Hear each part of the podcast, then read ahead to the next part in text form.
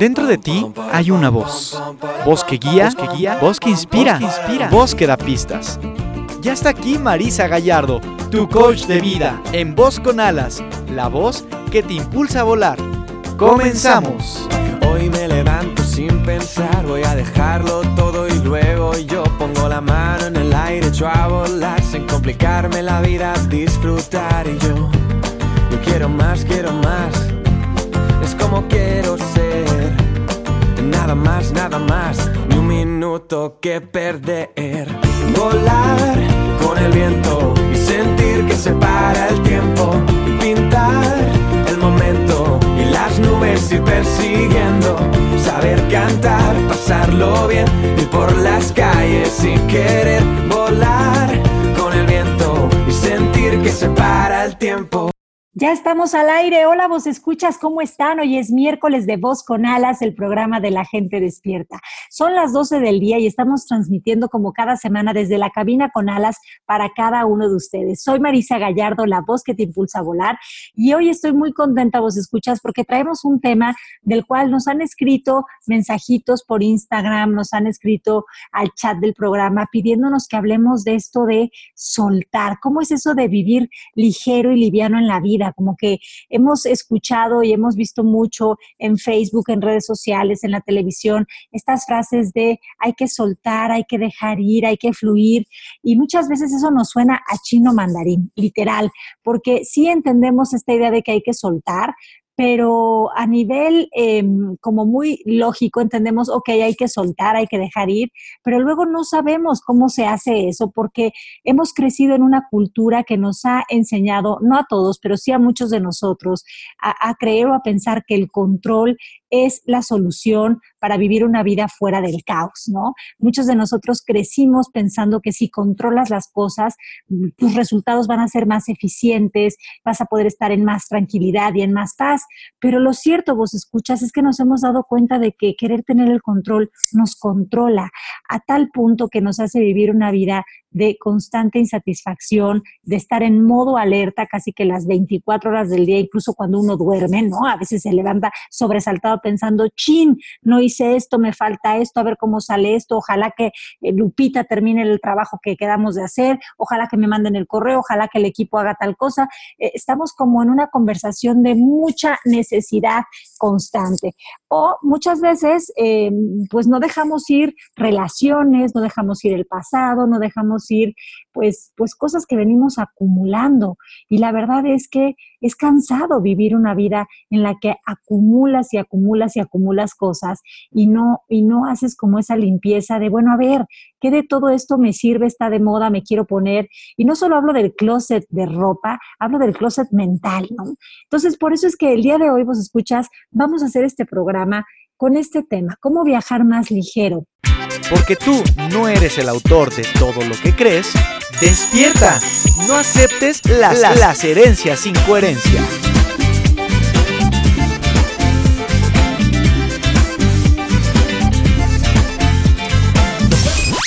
Vos escuchas, estamos en la sección de la herencia sin coherencia y con respecto a este tema, la primera herencia sin coherencia es esta idea de que soltar o dejar ir es sinónimo de perder de pérdida.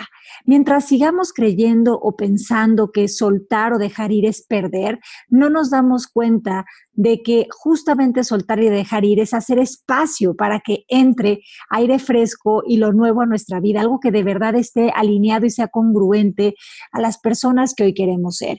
Ya no podemos seguir creyendo esta herencia sin coherencia de que soltar es igual a perder, porque entonces nos perdemos en el camino. Es necesario que ya abramos los ojos y veamos que esta idea de pérdida ya no nos funciona ni siquiera, pues quizás tener la palabra pérdida en nuestro diccionario personal.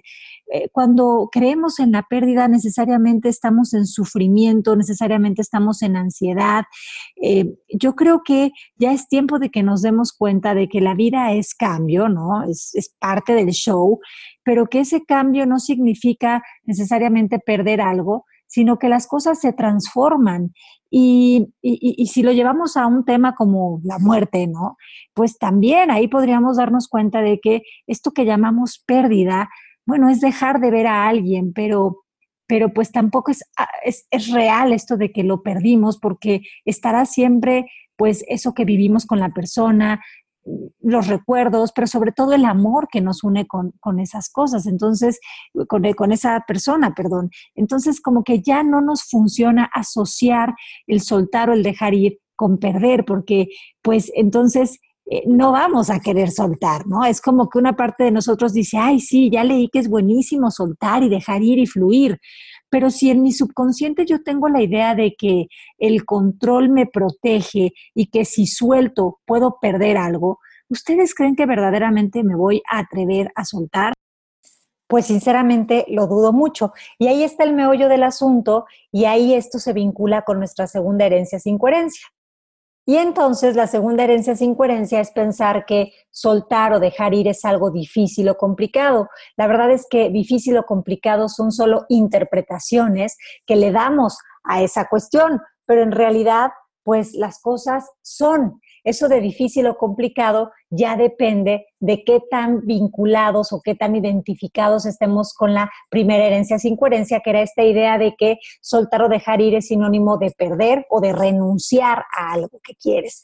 Entonces, cuando ya no tienes ese significado, cuando ya eso no te hace sentido, ya no es difícil ni complicado soltar y dejar ir, sino que muy por el contrario, es lo natural, es parte del cambio de la vida, es parte de eh, pues de la salud mental. Y así como nosotros acostumbramos a bañarnos y cepillarnos los dientes y peinarnos, pues ya es también necesario que hagamos que nos hagamos responsables de hacer una limpieza a nuestro sistema de pensamiento, a nuestro sistema emocional, pues a, todo eso que eh, venimos pues con este como síndrome de Diógenes, pero, pero en lugar de acumular objetos, que también podría ser una, una, forma de no soltar ni de dejar ir, pero sobre todo acumulando viejas ideas, viejos pensamientos, viejas creencias, el pasado, relaciones, personas, bueno, pues como que no hacemos esa esa depuración. Así que bueno, pues estas fueron las herencias sin coherencia, no se muevan de su lugar, continuamos.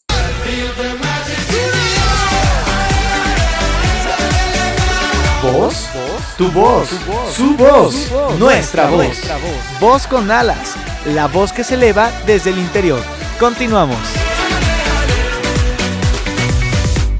Las letras vuelan y forman frases que te llevan un mensaje. Esto es Letras con alas. Letras con alas.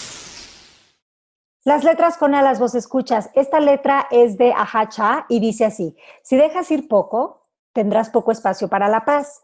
Si dejas ir mucho, tendrás mucho espacio para experimentar la paz. Suena obvio, tan obvio que a veces no se ve o se entiende. Otras letras con alas dicen así. No sirve eliminar ni bloquear, no sirve intentar olvidar. A las personas hay que soltarlas desde adentro, aceptando que ya no forman parte de nuestro camino. Nicolás Andreoli. Otra frase es, dejar ir es darte cuenta que algunas personas son parte de tu historia, pero no de tu destino. Y yo agregaría dejar ir, es darte cuenta que algunas situaciones o que algunos objetos son parte de tu historia, pero no de tu destino, no son quien realmente eres tú. Otra frase con alas dice, lo que no dejas ir lo cargas, lo que cargas te pesa y lo que te pesa te hunde. ¿Estás dispuesto a soltar, perdonar y fluir? Bueno, pues esa es una gran pregunta.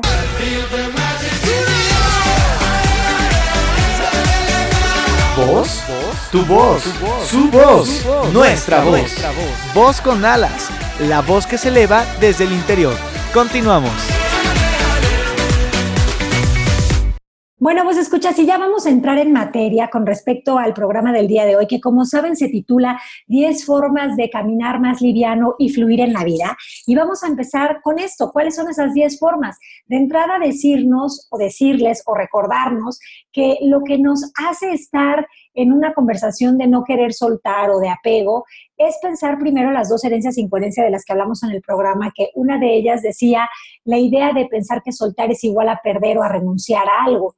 Bueno, pues eso no es absolutamente cierto. Hoy tenemos que darnos cuenta que soltar o dejar ir es permitir abrir espacio para algo que sea más congruente y que traiga más bienestar a nuestras vidas.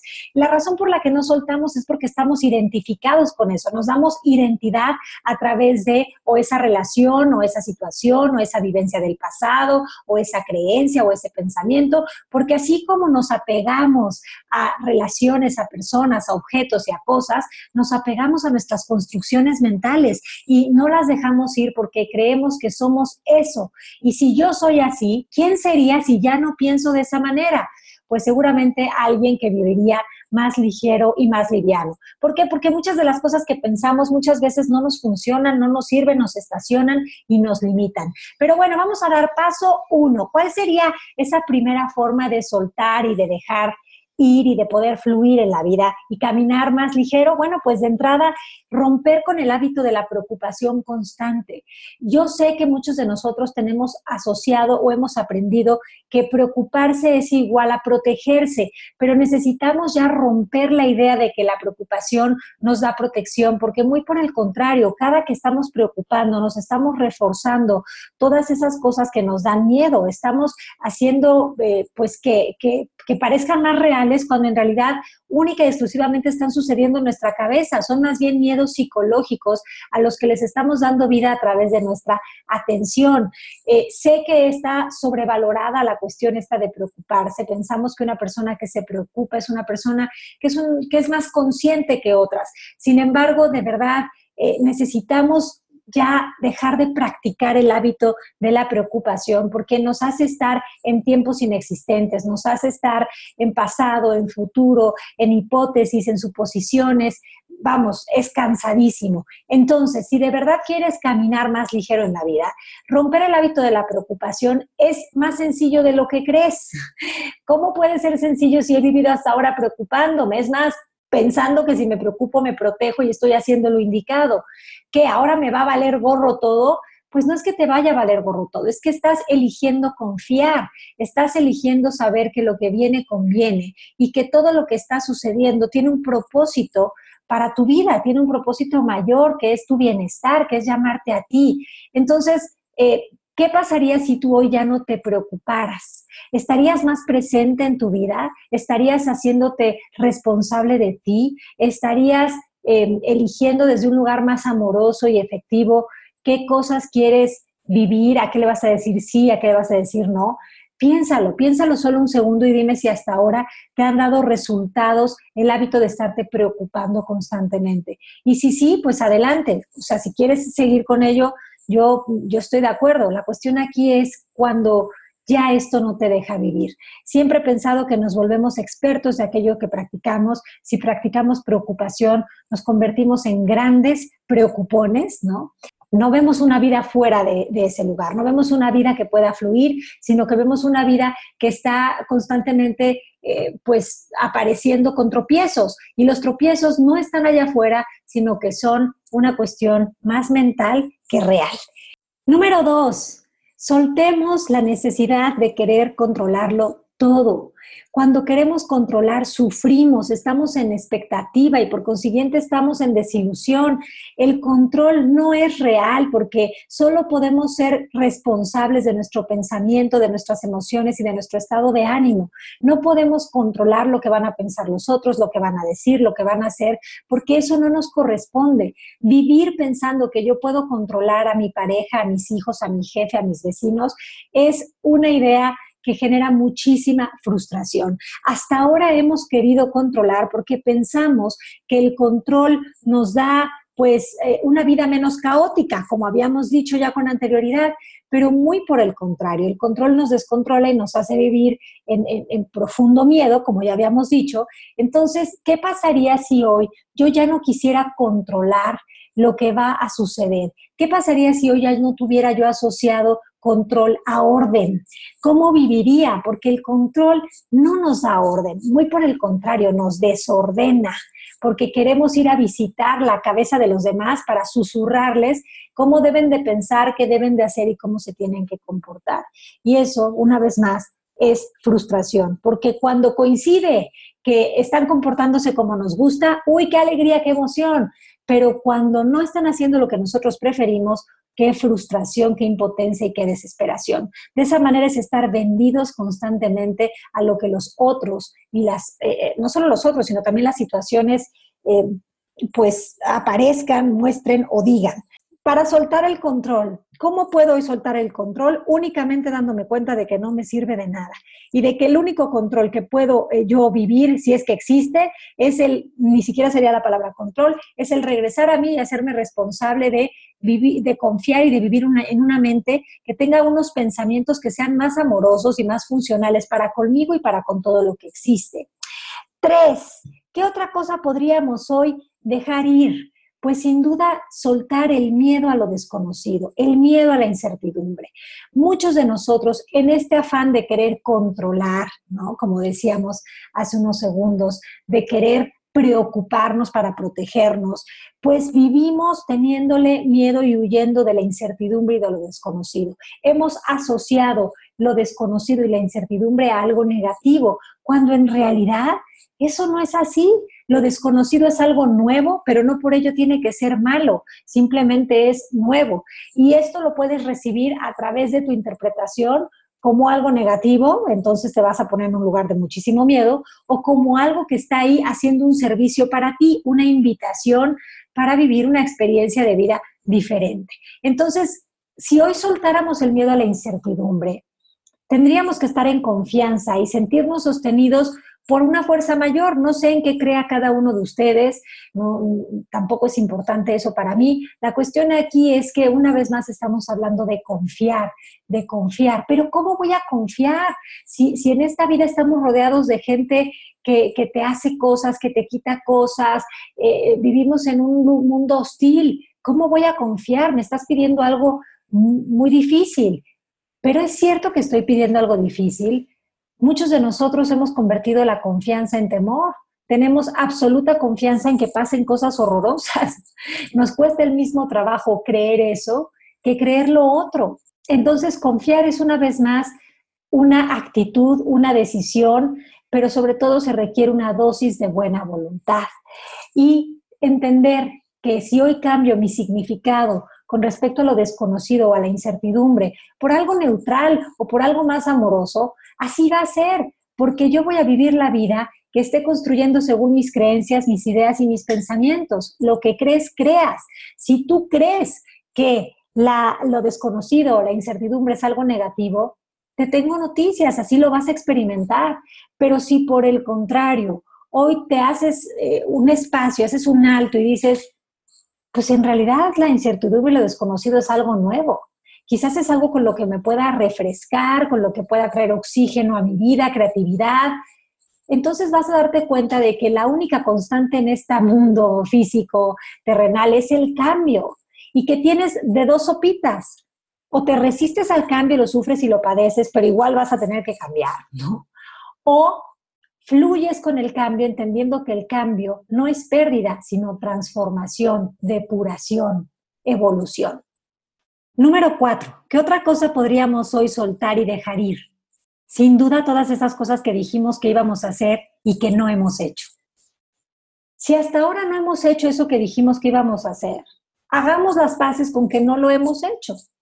Si traigo el pensamiento de yo debí de haber terminado mi tesis en 1997 y estoy en el 2019 y no he terminado la tesis, pero sigo torturándome de vez en cuando, incluso sueño que vienen a decirme, oye, no terminaste la tesis, pues es tiempo ya de que yo cierre ese capítulo en mi vida. No significa que voy a ir a hacer la tesis, pero me voy a poner en paz con la idea de que no he hecho la tesis y me voy a sentar con el pensamiento de yo debería de haber terminado la tesis y decirle gracias porque sé que me estás avisando de algo que supuestamente yo debí de haber hecho, pero en realidad si no lo he hecho es porque no lo quiero hacer. Gracias, pero hoy doy por concluida esa situación. Ahora, en el caso de que verdaderamente quieras hacer la tesis, muévete a la acción. ¿Cuándo, cómo y dónde vas a empezar a hacer tu tesis? Y entonces ya no será algo que está inconcluso, que está robándote energía, que está haciéndote caminar de forma pesada, cargando cosas, sino que será algo que empiezas a, eh, a hacer que suceda y sobre todo que empiezas a ser congruente con lo que dices, haces y piensas y por consiguiente empiezas a fluir. Así que hagamos las paces con esas cosas que dijimos que íbamos a hacer y no hemos hecho. Eh, perdonémonos por no haberlas hecho. Probablemente no nos damos cuenta de qué nos lo impidió, pero la realidad es la que es y quien se pelea con la realidad pierde el 100% de las veces. Entonces, hagamos las paces con la realidad. Lo que no terminé, hoy lo termino en mi pensamiento o en acción. Número 5. Soltar la idea de la vida perfecta o de la perfección. De entrada, ¿qué significa perfección o perfecto? Hay tantos significados de perfección y de perfecto en el mundo como personas en el mundo. Y cada uno de ellos es diferente. Y cada uno de ellos está construido desde las expectativas de cada persona, de lo que según ellos debería de ser el escenario ideal. Es cansado, es agotador, es frustrante y decepcionante pensar que existe una vida perfecta. La perfección del ego es un lugar al que no llegas aunque le eches muchas ganas, aunque le pongas mucho esfuerzo y aunque quieras. ¿Por qué? Porque es algo que ni siquiera es palpable ni tangible, es una construcción mental de pensamiento, son expectativas y otra vez son desilusión. Por eso es que suelta la idea de la vida perfecta, la vida no es perfecta, la vida es. Ahora, si hablamos de la perfección espiritual, ya estamos hablando de otro tema. A nivel espiritual, la perfección es que todo es como es y como ese es ideal para lo que tú estás evolucionando, desaprendiendo o aprendiendo. Y eso ya es diferente. Pero no te preocupes por tener una vida perfecta a nivel espiritual, porque eso ya está sucediendo. Estás viviendo lo perfecto a nivel espiritual, entendiéndolo como lo ideal para deshacerte de lo que no te funciona y alinearte con la congruencia de quien verdaderamente eres. ¿Cómo voy a deshacerme de la idea de la vida perfecta? Regresando al presente, si practicas la presencia, vives desde un lugar inspirado y no vives desde un lugar robotizado ni controlado. Seis, soltemos la idea del fracaso, soltar la idea de que el fracaso existe. ¿Verdaderamente crees que el fracaso existe? El fracaso solo puede existir si tú tienes una definición de fracaso en tu diccionario personal. Fracaso, dos puntos, dice se ve y lo que tú digas ahí va a ser real para ti. Pero no puede existir el fracaso cuando ves las vivencias del pasado como lecciones de las cuales aprendiste nuevas distinciones, que quiere decir de las que distinguiste algo. Cuando hay aprendizaje no hay fracaso, así que asegúrate de darte cuenta de que todo lo que has vivido hasta ahora te ha aportado y no te ha restado te ha sumado aprendizaje, te ha sumado herramientas, te ha sumado distinguir lo que antes no veías. Y si has aprendido, no has fracasado. Adiós a la idea de fracasar. El fracaso es una conversación de miedo, es una conversación de ego, es una idea absurda que no pertenece a tu grandeza, ni a tu potencial, ni a la verdad que hay en ti. Siete, haz una limpieza mental y también física de tu espacio en el que vives, de tu closet, de tu oficina, de tu cuarto, de tu cocina, de los espacios en donde estás. Haz una limpieza que sea física, pero también mental. Al igual que no te pones ropa desde hace un año, pues también hay mucha información que ya no es funcional para ti. Entonces, haz este ejercicio de hacer esa limpieza, si quieres física, pero que va a tener un impacto en tu, en tu orden mental. Quien ordena su casa ordena su mente, quien ordena su mente ordena su vida, ¿no? Así que, no sé, hay muchas formas de, mantener el orden. Ahorita está en Netflix muy como de moda y mucha gente habla de ello, este documental de Maricondo. No sé si te pueda servir como un tip. Aquí la verdad es que tú también te puedes poner muy creativo. La cuestión es que te des cuenta que ya no necesitas almacenar por si pasa esto, por si pasa lo otro, por si viene el frío, por si se vuelve a llevar, porque estar en esa conversación es estar en un lugar de duda y de confusión. Y acuérdense que la confusión es falta de aceptación y de amor. Y si eso implica que, no sé, de repente te inviten a una fiesta de los ochentas y digas, chin, acabo de tirar todo mi look ochentero y ahora lo necesito, no te preocupes, puedes ponerte creativo, buscar un tutorial de YouTube y, maquillarte y hacer que tus prendas de hoy se vean como ochenteras, porque al final del día estamos viviendo en una época en la que todo es de todos los tiempos. Así que no te preocupes, no existe el que te va a faltar. Dejemos de ser eh, acumuladores, dejemos de vivir en este síndrome de Diógenes, pero no solo de cosas físicas, sino de acumular también ideas, pensamientos, creencias y, sentimientos y emociones y memorias no funcionales y no procesadas que no nos llevan a vivir esa vida de soltura, de livianez, de libertad. La libertad nunca está en el espacio, siempre está en tu pensamiento, en lo que tú dices y piensas, en tu actitud. Número 8, soltemos de una vez por todas la necesidad de complacer, de agradar, de querer caer bien.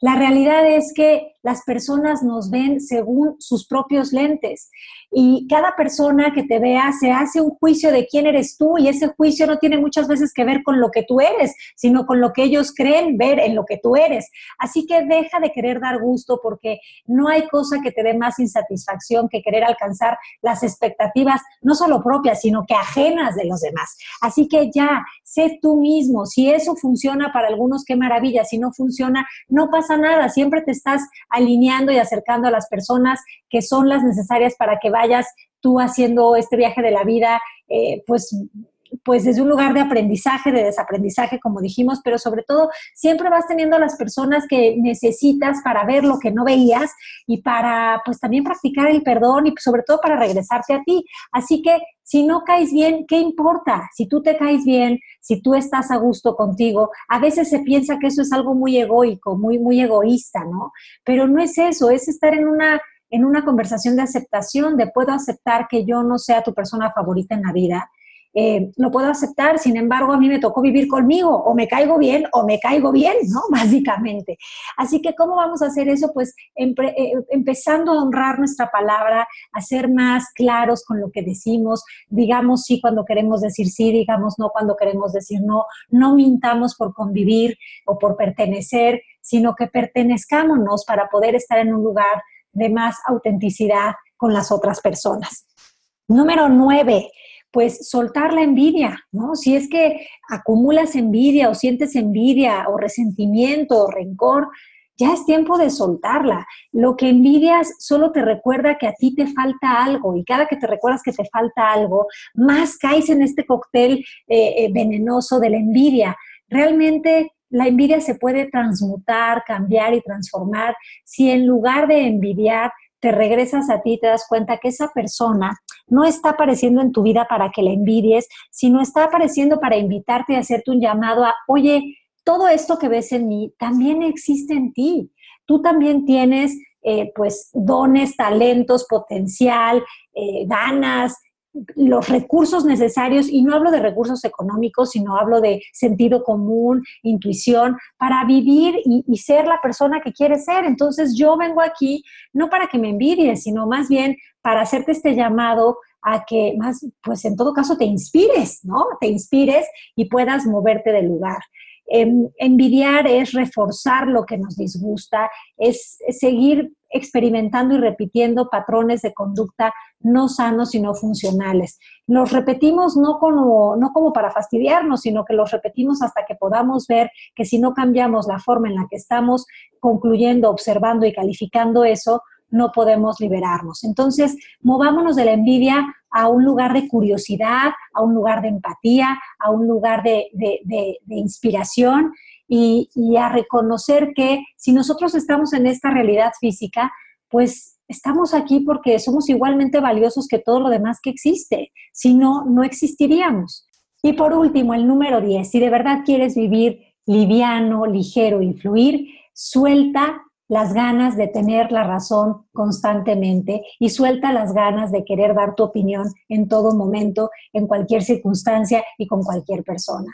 Te vas a dar cuenta que te vas a sentir muy libre, no tienes que tener opinión de todo y no tienes que tener la razón de todo. Y con que tú creas que tienes la razón, ya eso funciona para ti pero a veces estamos confundidos pensando que tener la razón nos da poder, pero muy por el contrario, porque cuando no nos dan la razón nos desempoderamos, nos quedamos en un lugar de, falta de, de reconocimiento propio, de sentirnos vendidos, de querer demostrarle al otro que por qué yo tengo el poder y la razón. Y la verdad es que eso de tener poder o no poder es una cosa muy absurda.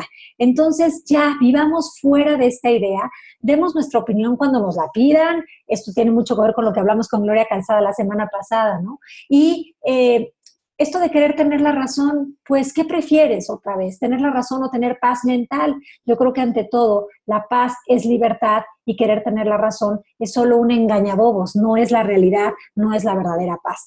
Les mando un beso, vos escuchas, un abrazo muy grande. Espero que estos 10 tips les sirvan para vivir una vida de más fluidez. Y no solo son estos, hay muchas más opciones como romper con el hábito de procrastinar, de dejar para luego las cosas. Eh, eso también es como algo que nos, nos quita energía vital de vida, eso de estar dejando para luego las cosas, porque cuando nos damos cuenta resulta que luego ya está aquí para recordarnos que no hicimos eso que habíamos dicho.